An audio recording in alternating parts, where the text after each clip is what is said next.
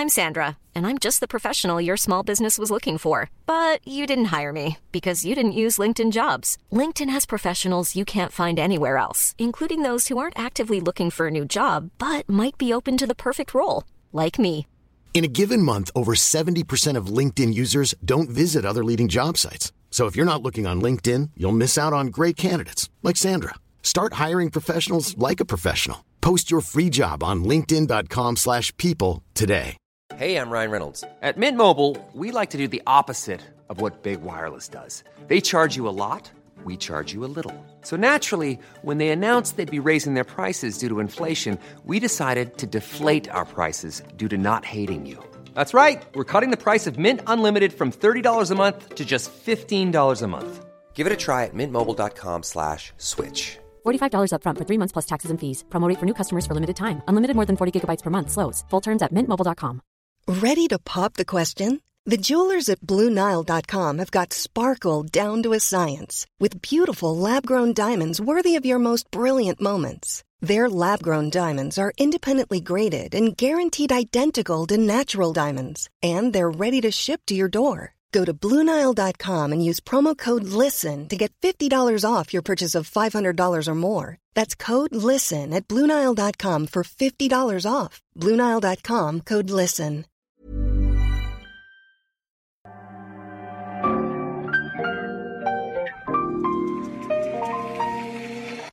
Bienvenidos a Isanaholic, el podcast que amplifica la conversación sobre la cultura de diseño y las industrias creativas a través de sus protagonistas.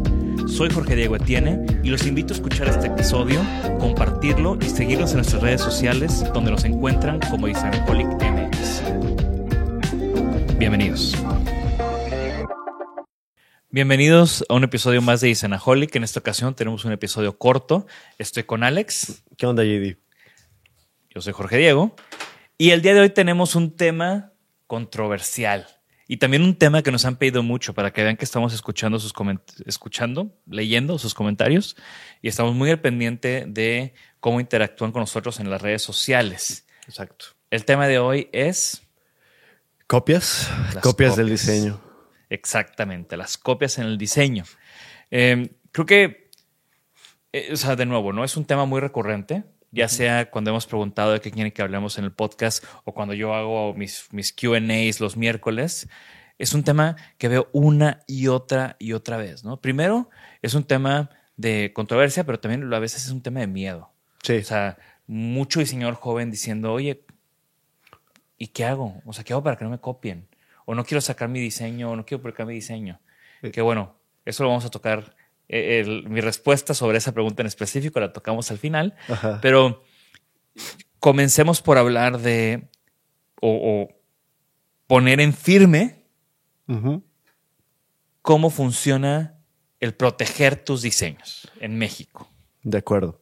Sí, creo que conviene primero entrar como en una serie de definiciones. O sea, el tema de copias en el diseño y, y este tema de como de propiedad intelectual y registro, pues es un tema ambiguo, que tiene muchos matices, que tiene muchos momentos, pero como dices, vamos a empezar por lo que, pues por la, por el librito, ¿no? Y después vamos como ahondando en, las- en los temas un poco más abstractos. Porque la palabra patente es una palabra que se, se tira muy fácil, se Sí. dice muy fácil. Sí, sí, y, y- y la usamos o, o se usa eh, en, el, en el argot, sobre todo por estudiantes, eh, como de manera muy a la ligera, ¿no? O sea, como para, de- para nombrar o denominar cualquier cosa que quieras hacer un registro, se le dice como patente, ¿no? Tienes la patente.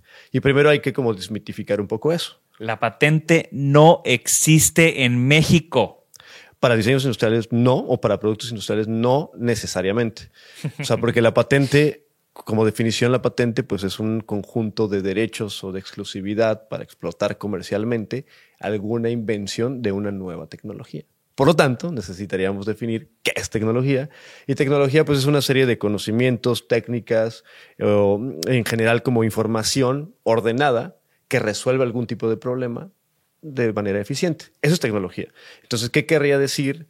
¿Cómo podríamos nosotros registrar una patente siendo diseñadores industriales? Sí se puede, pero tendríamos que generar una nueva tecnología, es decir, una manera distinta de resolver algún tipo de problema preexistente. Exacto.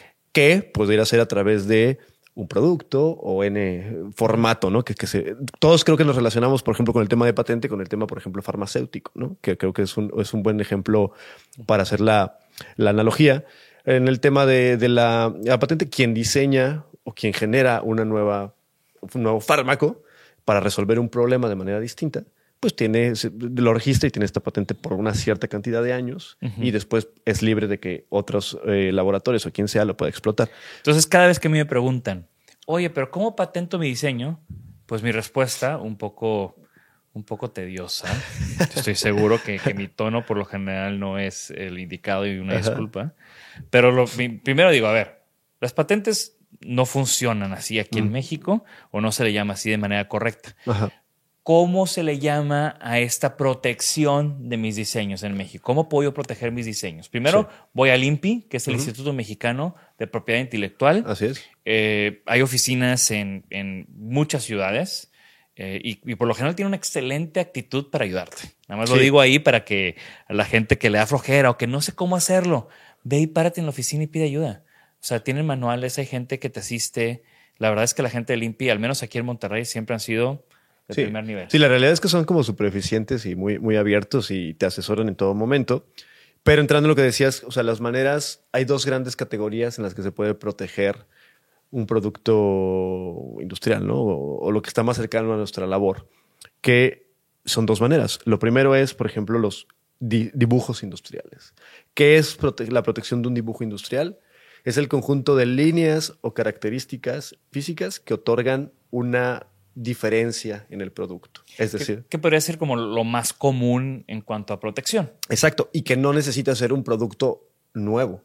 Es decir, por ejemplo, si nosotros generáramos una pluma nueva o un diseño de una pluma, no estamos inventando una nueva tecnología, porque la, el, la tecnología está hecha, ya está preestablecida, pero si tuviera algún tipo de diseño específico, algún patrón, X cantidad de cosas ornamentales, podríamos registrarlo como un dibujo industrial. Uh -huh. Eso es, esa es la primera manera.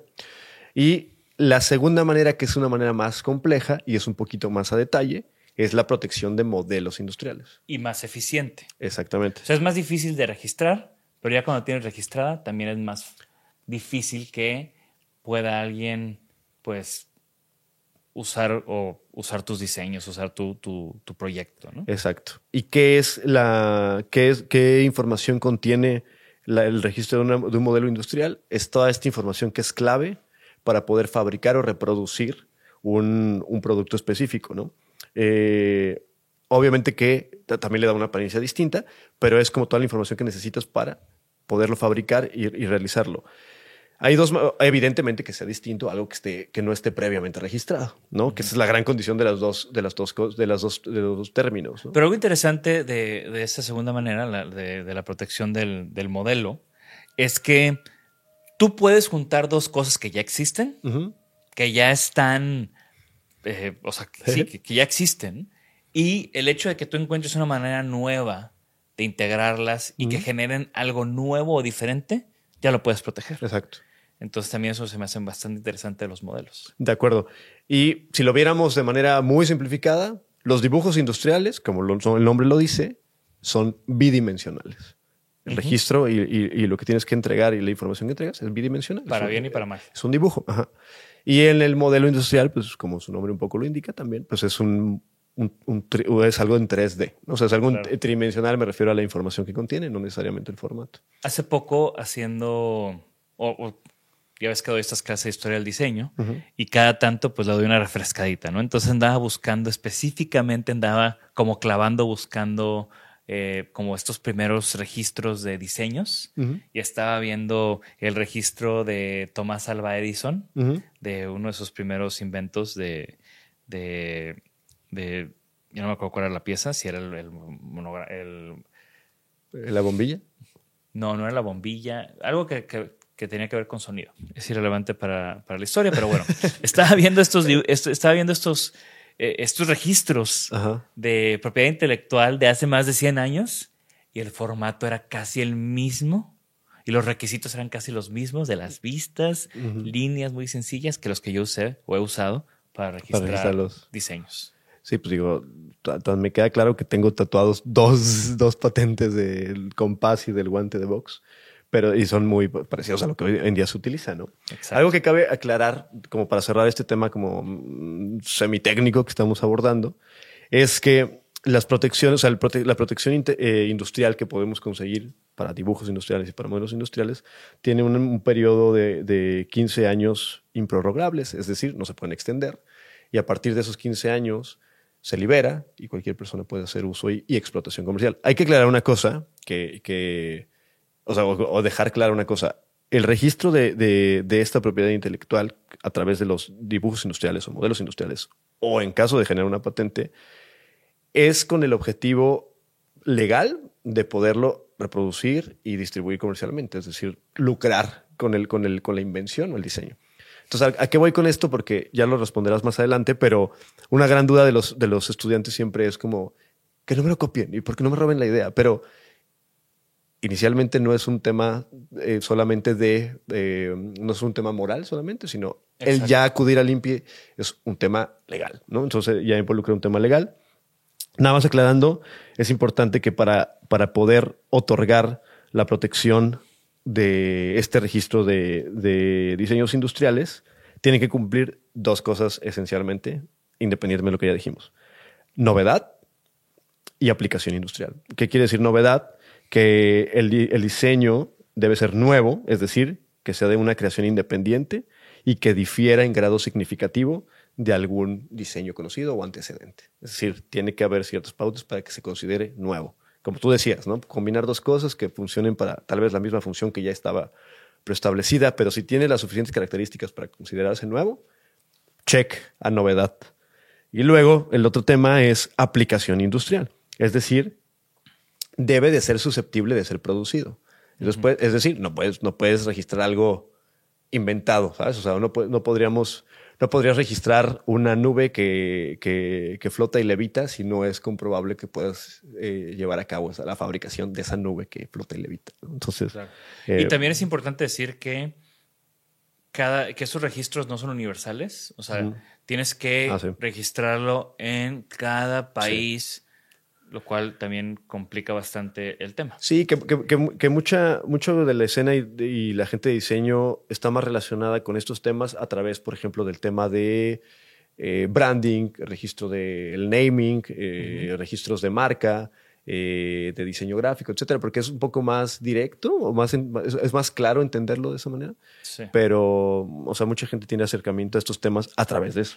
Y regresando al tema de, de los países, pues por eso hay tanta copia china, porque en. China no hay estas leyes de protección de, de la propiedad intelectual. Exacto. Entonces, eh, ya el tema de que, pues aquí sí protegen eso, pero no la distribución de las cosas, de las copias chinas, de- es, es como un, un- un área gris, ¿no? Claro. Pero bueno, eh, justo para este tema, para ilustrar este tema y platicar de un par de anécdotas del estudio, tenemos aquí dos diseños del estudio, que uno e- está registrado como dibujo industrial, ahí tengo yo los certificados y todo ese rollo, que es el, el Choose Your Bullets, que fue uno de estos primeros diseños que yo hice cuando todavía era estudiante, lo empecé a comercializar justo cuando me estaba graduando. Y una de las primeras cosas que hice cuando dije, voy a hacer este proyecto en serio, es voy a llevar a cabo todo el proceso y voy a ir al INPI, lo voy a registrar y lo registré también en Estados Unidos. Y, y bueno, eh, pues ya tengo casi 10 años, o igual que me faltan 5. Pero bueno, ya platicaremos un poco más de, de la anécdota. Y el segundo es eh, esta pieza que es el hub. Es una- un conector de la línea 02 que diseñamos para Ofimode en el 2014. Que esta pieza, bueno, el conjunto de estas piezas, o sea, esta colección, no la registramos como dibujo industrial, la registramos como modelo Como industrial. modelo industrial. Porque esta pieza permitía que hubiera varias configuraciones de, de patas y por eso ya había una novedad y integraba diferentes cosas. Exacto. Entonces el conjunto, el concepto de la aplicación de esta pieza es lo que genera ese modelo de protección. y la diferencia o la novedad de la pieza no solamente era a nivel ornamental o decorativa, sino sí era eh, tridimensional y de función. Exacto. Entonces, comenzamos con el Choose Your Bullets. Para los que nos escuchan y no están viendo el capítulo, les vamos a poner de todos modos las fotos en el, en el en los show notes en la página web. Eh, esta es un- una lapicera de aluminio que yo generé eh, cuando todavía era estudiante. La idea detrás de, de esta pieza es que tiene la forma de la pieza de la pistola donde van las balas. El concepto era este tema de las plumas son más poderosas que las balas. Lo diseñé cuando México estaba en pleno, arrancando esta crisis de, de seguridad eh, ahí por el 2006, 2007. Y bueno, eh, yo la empecé a fabricar aquí en Monterrey, como les dije, la registré y la empecé a vender eh, door to door, casi casi aquí con tiendas locales. Después de que fue publicada en algunas revistas, fue que se me acercó una tienda o varias tiendas en Europa, en Japón, en Estados Unidos, y sobre todo con una tienda en Estados Unidos, una tienda en línea, eh, generé una relación que duró casi siete años y en siete años pudimos vender más de 12 mil piezas. Eh, entonces empezamos a producir, empezamos a producir. Eh, pues el proceso del torno pues es bastante manual, por Sí. más de que es un maquinón, y eso lo queríamos representar eh, con este número de serie que, que tienen todas las piezas abajo, para que se sintiera que cada una de estas piezas era parte de esta como artesanía industrial. Exacto. Es una pieza cara de producir porque es casi un kilo de aluminio que le estás haciendo un proceso de sustracción. ¿no? Y bueno, ya llevando varios años con, vendiendo esta pieza, que fue uno, es, es el único producto que yo he sacado eh, directamente, En la venta. eh, me escriben los de la tienda y me dicen, oye, ¿ya viste esto? De repente veo la pieza parecida, no idéntica, en Amazon. Copia. China. Y yo, histérico, ¿no? Porque pues tengo yo, ¿cómo? Si está patentada. Aparte ahí la cosa fue de que ellos me dijeron, tú te la copiaste, o sea, me preguntaron, oye, ¿tú te la copiaste? Y yo, no, aquí está mi certificado, ¿no? Porque también creo que esa es otra cosa que, que me gustaría plantear aquí. A veces registrar tus diseños es para protegerte a ti. De que si alguien luego la copia te quiera chingar a ti. Sí, exacto. Entonces yo, no, mira, aquí está mi registro, yo la diseñé en esta fecha y aquí la protegí y aquí está. El precio era cinco veces menor al de Amazon, pero porque la calidad era 20 veces, 20 veces inferior. Claro. Eh, entonces ya sabes, ¿no? Yo como soy de, de morboso, pues ¿qué hice? Me, me puse a comprar las copias en Amazon. Entonces aquí tenemos tres copias, Tres copias. de- del diseño, que bueno, ya vamos a hacerle un par de zooms para que vean como los detalles de cada una y sobre todo la escala, ¿no? Eh, les decía, la pieza original, pues es una pieza de aluminio, eh, es una pieza de aluminio que torneado, que, que- que pesa pues, casi un kilo. O sea, es, es, es- para describirla, es, es sólida, vaya. Es ¿no? O sólida, sea, exacto.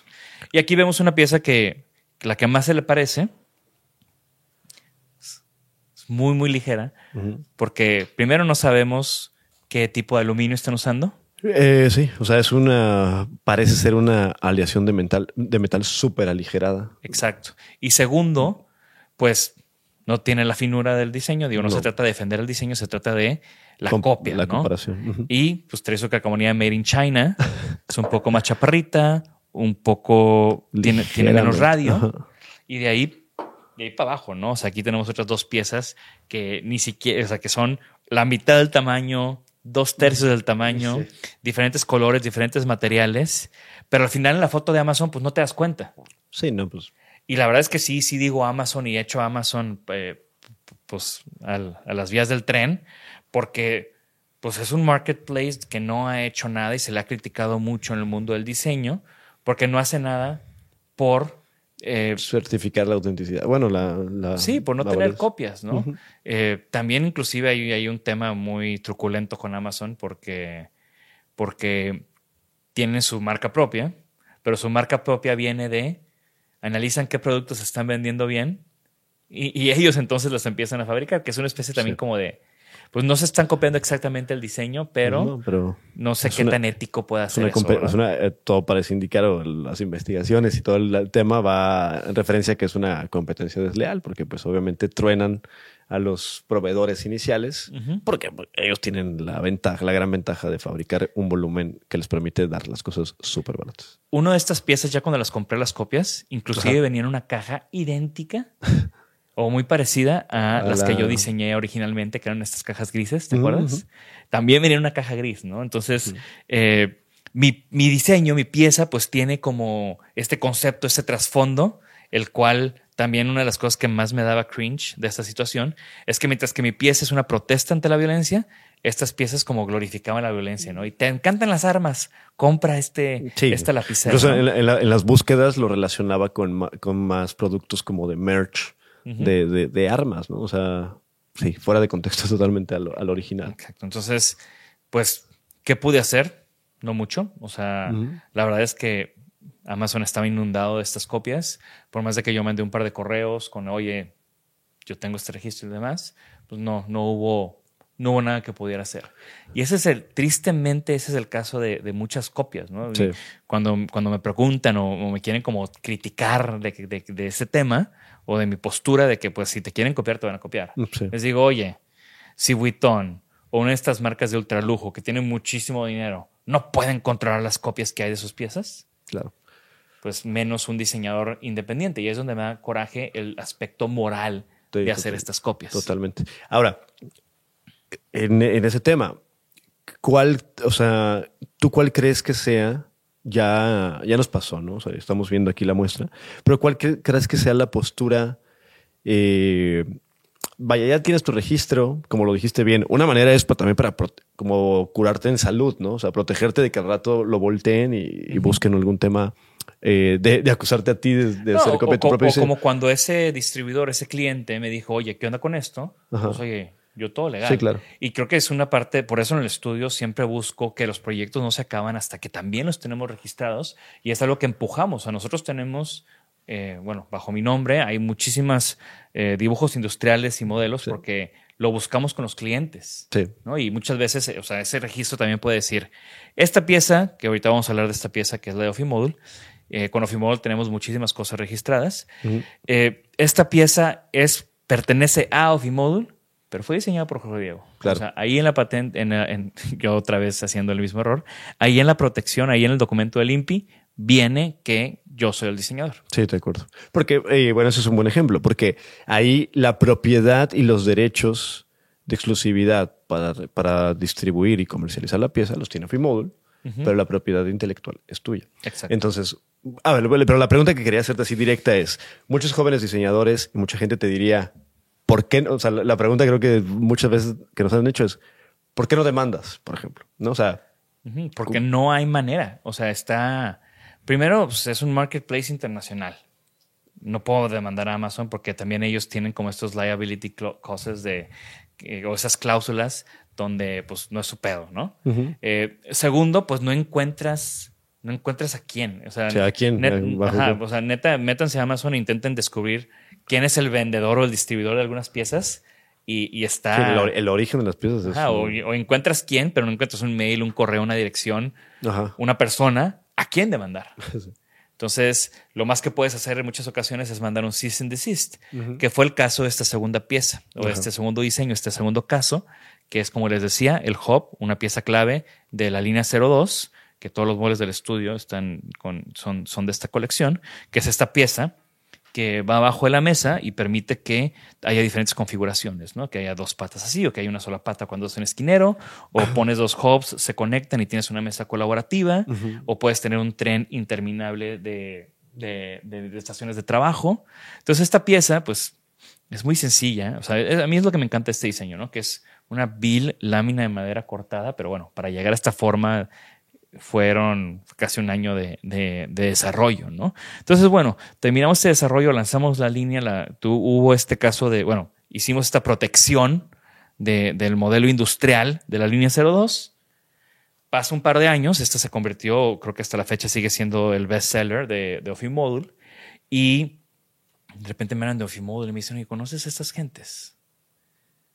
Y resulta que eh, Ofimodule, además de, de vender y tener sus colecciones de mobiliario, tiene una empresa hermana que fabrica componentes.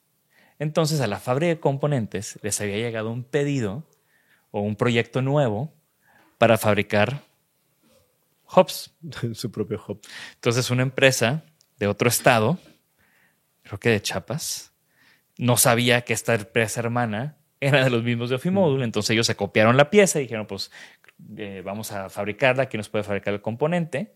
Y así es como llegaron los planos, que aparte estaban raros porque no tenían las proporciones, no- no, o sea, era una copia, pero se veía horrible porque pues no tenían, la- Sí, no tenían las medidas que nosotros tenemos, este estudio de la proporción y demás que tiene la colección, estaba un poco más tosca, pero nos metimos en su página web y aquí está lo peor. En su página web estaban utilizando las fotografías de nosotros. O sea, ridículo, ¿no? Y ahí fue muy- descaradote. Ahí fue muy fácil porque, pues al haber tenido este, este pedido o este acercamiento para fabricarla, pues sabíamos exactamente a quién, con qué dirección, con qué teléfono, en qué estado mandarle esta carta. Que de nuevo, la práctica es primero mandar un cease and desist, o como yo le digo, un bájale de huevos. y es una carta donde amablemente les dices que eh, esa pieza, que, que te enteraste de esa pieza y que les estás pidiendo que la dejen de producir o dejen de usarla porque tú la tienes registrada, pones tu información del INPI y que si hacen caso omiso a esta, a, a esta carta, pues ya les puedes, ya puede haber acción legal. Sí, sí, es este mensaje de no te pases de lanza. Y ahí sí hubo un final feliz. Ujú. Pero digo, se tuvieron que conjugar y, huber- y tu- tuvieron que haber estas coincidencias, ¿no? Sí, de acuerdo. Eh, para poder ser tan directos y poder llegar a ellos y poder hacer que, Sí. que, que pararan esta, esta reproducción ilegal de, de nuestro diseño. Y bueno, vamos a empezar a, a cerrar el, el capítulo. Sí, como, pues como conclusiones, como conclusión final de- del tema, ¿tú qué podrías eh, recomendar, aconsejar a los, a los diseñadores, a los jóvenes diseñadores, sobre todo que tienen poca experiencia de esto, que tienen miedo que les copien, cuanto a ti, pues ya te han copiado?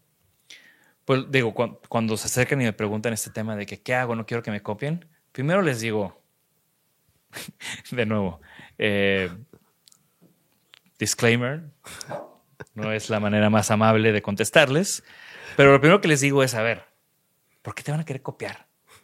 O sea, sigues estudiante, vas empezando, no, no, no estés pensando en eso, no tengas esa paranoia. Tú concéntrate en, ese en esa etapa, tienes que concentrarte en crear, crear, sacar cosas nuevas, producir. Obviamente ten tus precauciones y protege tus diseños, pero que el hecho de que tengas miedo de que te copien no te frene. O sea, no, probablemente no sea la idea del millón la que tienes enfrente de ti. Claro. Entonces es mucho más valioso que salga y que existe y que respire y que la gente le llegue a la gente y que la gente te conozca por medio de esas ideas a que estés pues como ermitaño acaparando eh, tus ideas y, y- y frenando el desarrollo de tu carrera. Claro. Entonces mi consejo es ese, no se frenen, eh, no se tripen si les copian, al contrario creo que es un halago, o sea, ya cuando, Un, cuando ex- vi un todo esto- extraño, pero halago finalmente. Sí, sí, la verdad es que ver, ver hasta dónde ha llegado este diseño que yo hice en el taller de la escuela, pues es bastante... Y, y es, digo, y es un poco como con los discos, ¿no? De, de- de música que dices, oye, eh, hemos vendido 12 mil Choo Bullets, pero ¿cuántos serán en total con, con- con eso, ¿no? Con los Exacto. copias? Y, y de nuevo, o sea, sobre todo los diseñadores jóvenes, protejan sus diseños, háganlo parte de su proceso de trabajo, su proceso de desarrollo Sí. de producto, pero no se frenen y tengan ese entendimiento que alguien los va a querer copiar o alguien los va a copiar. Digo, independientemente de estos dos diseños, ¿cuántas veces no nos han copiado? Sí, ¿no? Entonces hay unas que estas son ridículas, ¿no? Y como se puede hacer algo, pues se hace algo, se hace este tema del cease and desist, pero si no, no pasa nada. Pero yo creo que, y mi, mi- Cuando, cuando yo lo que les decía también, perdón, Sí, sí. es que cuando me decían, oye, pero ¿por qué no estás tripeado porque te, te copiaron? Y dije, güey, pues cuando me copiaron yo ya había vendido 12 mil, ya había tenido, ya mi estudio estaba en otro lugar, o sea, yo ya había pasado por otras cosas y ideas me sobran. Y ellos se están concentrando en una de esas ideas y copiando una de esas ideas, que es una idea vieja también. claro.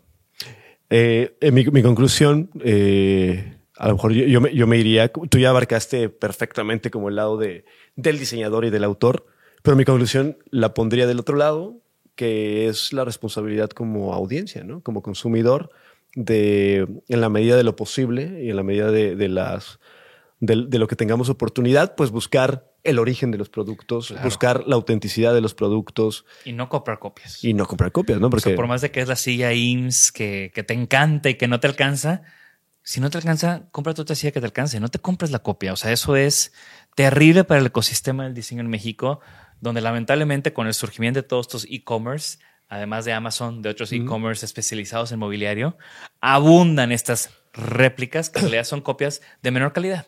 y que no solamente afectan, por ejemplo, a Herman Miller, el eh, gigante, sino no, no- el, el menor daño es hacia ellos, sino también el, el daño se ocasiona en todo el ecosistema de, de menores productores, diseño mexicano, de autores que están con, con sus con sus piezas eh, desarrolladas eh, especialmente.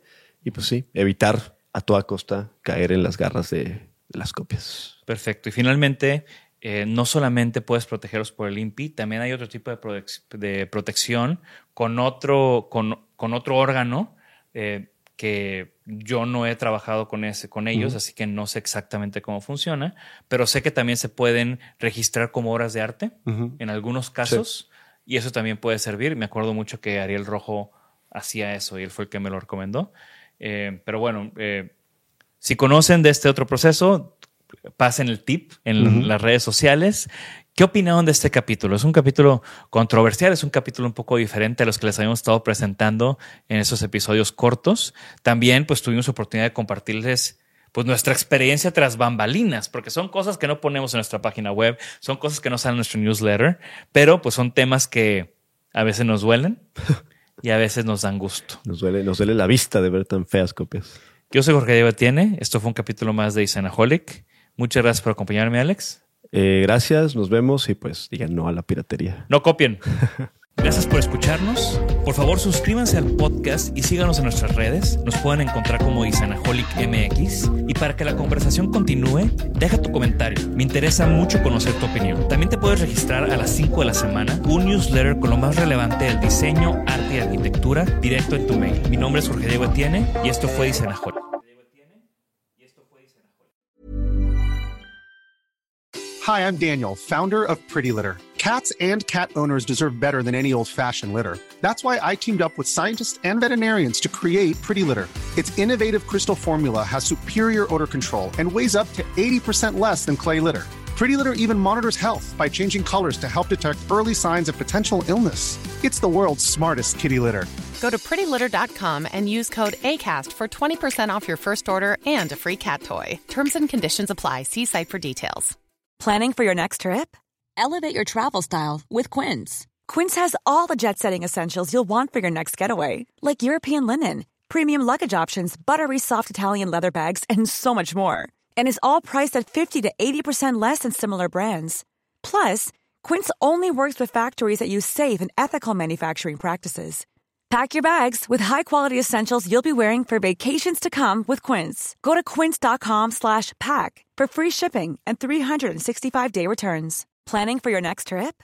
Elevate your travel style with Quince. Quince has all the jet-setting essentials you'll want for your next getaway, like European linen, premium luggage options, buttery soft Italian leather bags, and so much more. And is all priced at 50 to 80% less than similar brands.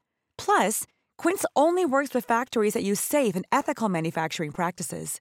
Pack your bags with high-quality essentials you'll be wearing for vacations to come with Quince. Go to quince.com slash pack for free shipping and 365-day returns.